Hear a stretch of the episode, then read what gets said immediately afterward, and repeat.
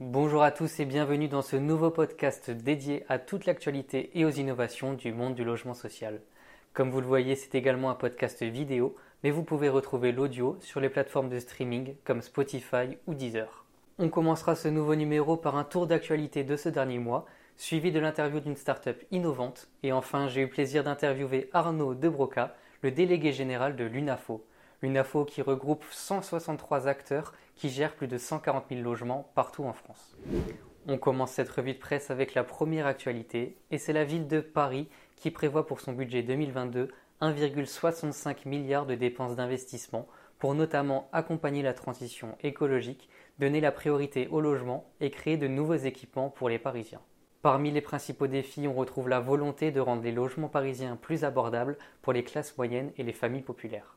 L'objectif reste cependant d'atteindre 25% de logements sociaux sur l'ensemble du territoire parisien, comme le prévoit la loi SRU. Pour 2022, on peut noter que 5000 logements sociaux seront rénovés chaque année et 148 millions d'euros seront consacrés à l'acquisition foncière pour le logement social.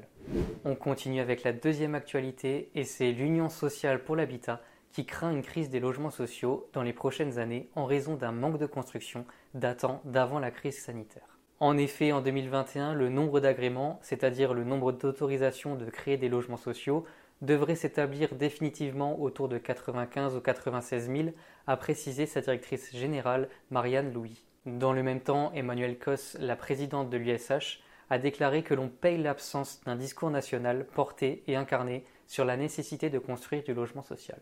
L'USH a aussi annoncé sa volonté de vouloir interpeller les candidats à la présidentielle sur le sujet du logement aux côtés de la Fondation Abbé Pierre et de la Fédération française du bâtiment. Enfin, on termine avec cette troisième actualité et c'est la création d'une brigade du logement social à Montpellier. Cette brigade sera opérationnelle au premier trimestre 2022 et se composera de 30 agents et 6 médiateurs en charge de faire respecter la tranquillité des 50 000 locataires des résidences sociales d'ACM Habitat. Ces personnes pourront par exemple intervenir sur des problèmes d'incivilité ou de troubles du voisinage. Dans le même temps, une centaine de caméras de vidéosurveillance vont être installées sur les résidences prioritaires en lien avec la police municipale et nationale. On passe maintenant à la Minute Startup et j'accueille Raphaël Meyer, le président et cofondateur de Lancé. Cette startup française développe des solutions de chauffage électrique très innovantes. Bonjour, je suis Raphaël Meyer, le président et cofondateur de Lancet Energy Storage, une jeune entreprise industrielle de 35 personnes basée à Grenoble et avec une production française réalisée par Bosch en Haute-Savoie. Lancet développe des solutions de chauffage électrique très performantes et qui embarquent des batteries de stockage d'électricité.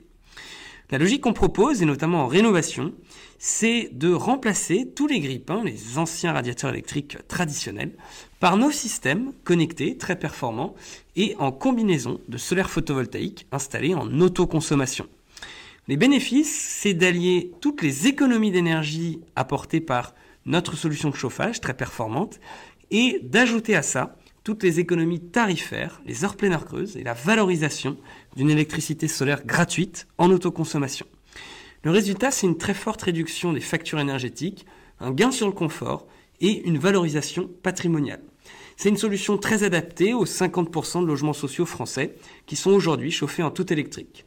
Contactez-nous pour toute question, on sera très ravis d'étudier vos projets. Merci. J'ai le plaisir maintenant d'accueillir Arnaud Debroca, le délégué général de l'UNAFO. Pour rappel, c'est l'union professionnelle qui regroupe 163 adhérents qui sont tous gestionnaires de logements accompagnés, comme des pensions de famille, des résidences sociales ou des foyers de jeunes travailleurs, et qui trouvent un moyen d'échanger entre eux grâce à l'UNAFO. Alors première question, Arnaud, que représente l'innovation pour l'UNAFO? Donc c'est vrai que l'innovation, euh, à la fois en lien avec les bailleurs, même si euh, au propre de, nos adhérents, euh, est, effectivement quelque chose qu'on met souvent en avant, que nos adhérents mettent souvent en avant, euh, pour montrer bah, le dynamisme de notre secteur, euh, pour répondre aux besoins des personnes qu'on loge. Alors les, résidences sociales logent des personnes qui sont effectivement souvent en, en forte difficulté économique ou qui ont des parcours compliqués ou qui ont aussi un lien avec l'emploi euh, très, très important. donc tout ça pour dire que l'innovation, oui, il faut, euh, nos, adhérents l'ont développé, que ce soit pour une innovation par rapport au public ciblé, pour répondre bien aux besoins, euh, travailler avec les communes pour travailler à, des besoins peut-être innovants, alors qui au fur et à mesure du temps ne semblent plus innovants, mais quand on travaille sur l'accès au logement des, des, jeunes, quand on travaille sur l'accès au logement des familles monoparentales, quand on travaille sur l'accès au logement des, des, migrants, enfin, il faut aussi développer souvent un certain nombre d'innovations par rapport au public pour, euh, pour, euh, pour pouvoir les accueillir. Après, on a bien d'autres innovations, évidemment, par, par, rapport à nos adhérents, sur, euh, bah, sur le bâti aussi. Enfin, il faut être innovant souvent sur, par rapport au bâti, il faut être innovant par rapport aux services qu'on propose, à l'accompagnement qu'on propose.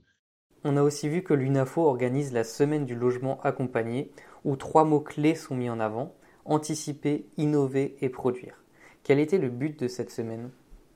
On avait une quinzaine, un peu plus même d'ateliers sur des sujets euh, assez, assez différents. Donc on a regroupé ces trois, tous ces ateliers autour de ces trois, ces trois verbes.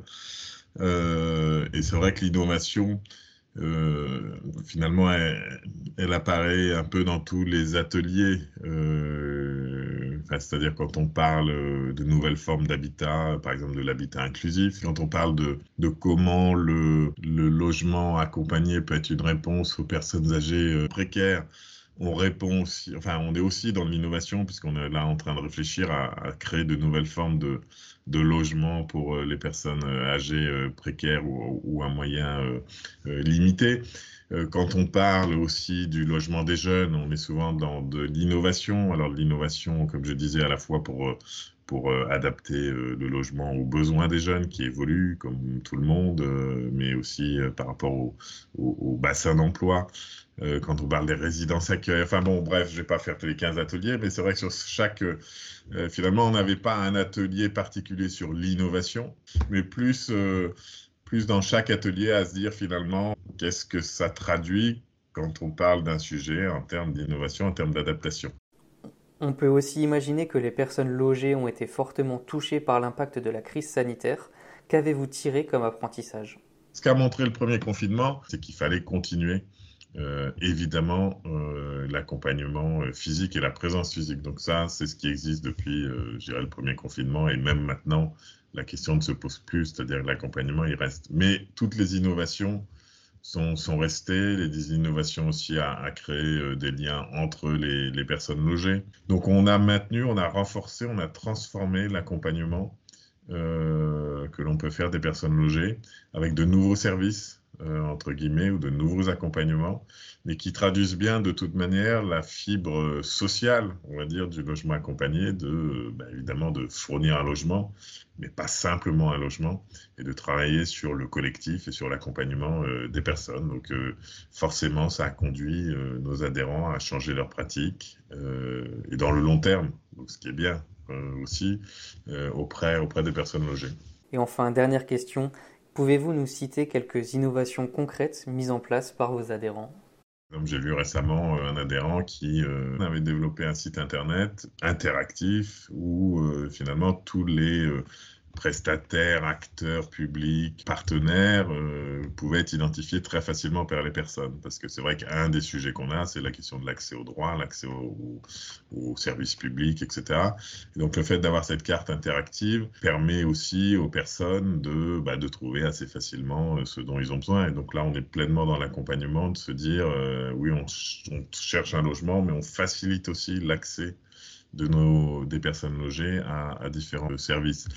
Euh, donc il y a ça qui me vient en tête. Après, il pourrait y avoir d'autres types d'innovations, certainement sur, sur les bâtis ou sur la, comment on construit le logement accompagné ou comment on le pense. C'est-à-dire que de plus en plus d'adhérents euh, innovent par de nouveaux dispositifs de logement ou par des dispositifs de logement mixtes en mélangeant euh, aussi certains types de logements et donc types de publics. Tout ça, ça se fait aussi, euh, alors on parle d'innovation nous parce que c'est nouveau, ça n'existe pas et que ça nécessite aussi de mobiliser les administrations parce que ça rentre pas toujours dans des cases qui sont connues et donc l'innovation c'est aussi parfois euh, sortir des cases. Merci à tous d'avoir suivi ce nouveau podcast. On se retrouve le mois prochain. À bientôt.